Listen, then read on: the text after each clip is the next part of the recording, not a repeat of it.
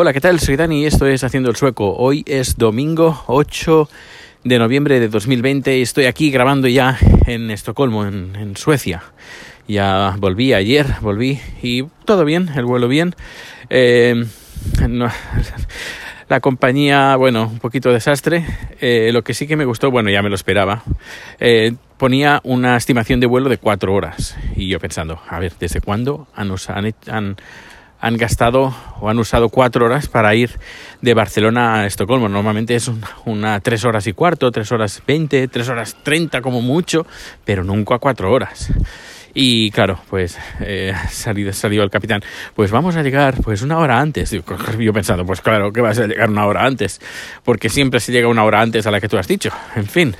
Eh, me parece gracioso. Es como, vamos a hacer un vuelo de Barcelona a Madrid y vamos a tardar cinco horas. Ay, la gente, oh, qué, vale, vale. Y después, en una hora vamos a llegar, mira qué rápido eh, va el avión. Pues claro, porque es, la, es el tiempo normal y corriente. En fin, eh, luego fue llegar al aeropuerto y la gente sacándose mascarillas y luego salir del aeropuerto, porque el aeropuerto en teoría es obligatorio el uso de mascarillas, pero mm, creo que el 50-60% solo, solo la lleva. Y luego fue salir del aeropuerto y ya fue el despelote, el despelote de las mascarillas. Y menos yo y otra chica de todo el vagón yo y otra chica. Y luego ya en el metro, yo dirección al metro, sí que, vea, sí que vi algunas mascarillas sueltas, pero em, no, no eran la tónica. A lo mejor de, no sé, si me crucé con 200 o 300 personas, pues creo que vi cuatro o cinco mascarillas en total. Rico, Bueno, como ves o como escuchas, estoy llevando a Rico a pasear por la mañana y bueno, está súper contento, súper feliz de haber llegado a casa y, bueno, pues eh, durmiendo entre nosotros, es muy cariñoso. Cuando está con, con uno con otro es igual de, bueno, igual de cariñoso, no es igual de cariñoso, eh, porque extraña al otro. Pero cuando estamos los dos, pues está súper feliz. Y no, no es que esté más feliz conmigo o más feliz con Chat, sino está como un poco triste cuando falta uno de los dos. Pero cuando estamos los dos, bueno, es súper, súper, súper cariñoso. Incluso a veces decimos, pero basta ya, esto es demasiado, porque a veces es, es demasiado. Pero bueno, es una delicia, francamente tener a Rico es un, bueno, eh, es una delicia a todos los niveles, a nivel de anímico, personal, a nivel de, de no sé, una felicidad, no sé, es, hay, hay, que vivirlo, no se puede, son esas cosas que no se pueden contar, que hay que vivirlas.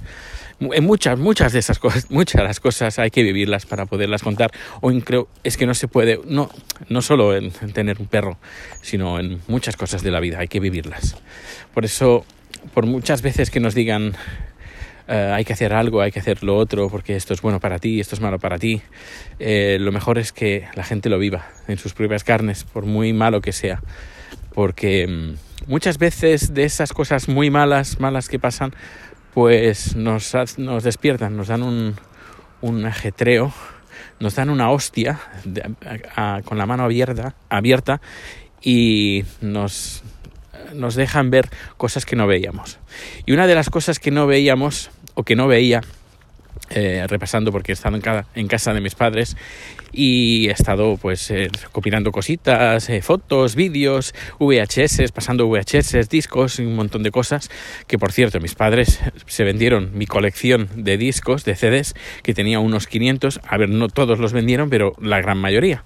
Y claro había tenía auténticas joyas, pues adiós joyas, pero bueno, en fin, ¿qué le vamos a hacer? Incluso había discos que no se pueden encontrar en ninguna parte, ni en Spotify ni en nada, pero bueno, algunos de esos sí que los he podido recuperar porque la persona que compró no tenía ni, no tenía ni idea de algunos discos que tenía entre las manos. Pero en fin. Pues de las cosas que uno se da cuenta tarde es, por ejemplo, las fotos que yo, muchas fotos que yo eh, encontré cuando tenía 19, 20, 21, 22 años.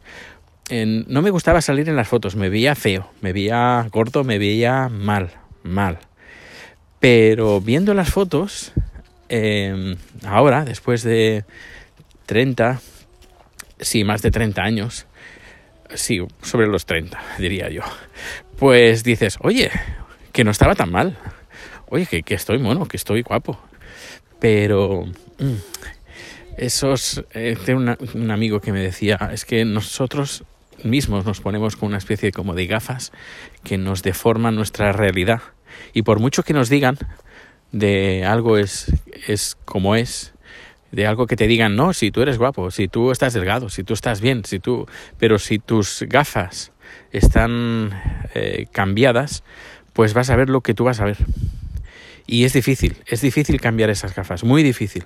Eh, o tiene que pasar mucho tiempo, o como he dicho, tiene que pasar algo muy, muy, muy malo para que te altere, te quite esas gafas de, que llevas encima y puedas verlas desde, desde otro punto de vista. No otro punto de vista que es el mismo, pero, pero sin esa deformación que llevas encima. Bueno, hoy me he vuelto un poquito filosófico. No sé si os gustan estos podcasts filosóficos. Si os gustan, decidme algo. Eh, parece que algunas veces parece que hable solo, cuando la gente me mira me dice, este está loco. Espero que no, no esté loco. hay, gente que me escucha. Sé que tú que me estás escuchando, lo sé, lo sé. No pasa nada, no hay que demostrar absolutamente nada. Pero bueno, si un mensajito, pues siempre es, de agradecer. Pero sí, sí que recibo, ¿eh? no, no, no, no, no me quejo, no es ninguna queja en absoluto. Y bueno, pues dentro de esta tarde eh, grabaré un podcast o un vídeo o ambas cosas eh, con una podcaster que le tengo mucho, mucho, mucho cariño, que participa en dos podcasts. Uno es 100% suyo, bueno, 100% suyo.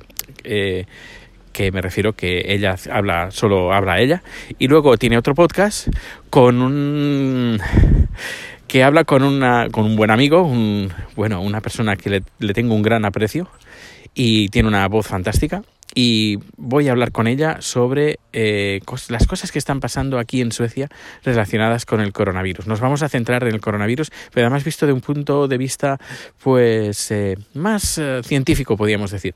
Y yo daré el toque sociológico porque después de 10 años... Un, segundo, un segundo. Rico, come. Después de 10 años viviendo aquí en Suecia, pues creo a ver, no es que sea una eminencia, uno, una eminencia en, en, en, conducta social eh, sueca, eh, pero bueno, tengo pues mi experiencia. Y bueno, pues nada, eh, voy, ya volvemos para casa. Muchísimas gracias por escuchar este podcast, de verdad, muchísimas, muchísimas gracias. Y ya estaré, estaremos pendientes. Por cierto, por cierto, antes de despedirme, pero voy a llamar a Rico. Rico, come here, come, come here, come here, come here, here. Come here. Aquí le hablo en inglés. Come here. Come. Yes, good boy. Yes. Ahora lo voy a, lo estoy atando. A ver si me deja atarlo. La, la anilla. Él, sí que se deja atar. Bien, em, pues eh, antes de despedirme, de cerrar este podcast de hoy, pues comentar que en el canal de Zap hemos colgado un vídeo que os recomiendo que es cómo hacer unos huevos, que pueden ser fritos, hervidos, etcétera, pero cómo darle un color a la yema súper intenso, un naranja de esos fuertes, eh, sin ningún colorante artificial ni cosa rara, no, sino que algo muy, muy, muy fácil y además eh, súper cremoso, muy, muy, muy cremoso, la yema cremosísima. Em, requiere un tiempo, eso sí, pero el resultado es muy bueno. Bueno, pues nada, eh, ahora sí me despido de todos vosotros y de ti. Y nos escuchamos muy pronto o nos vemos también, ¿por qué no? Hasta luego.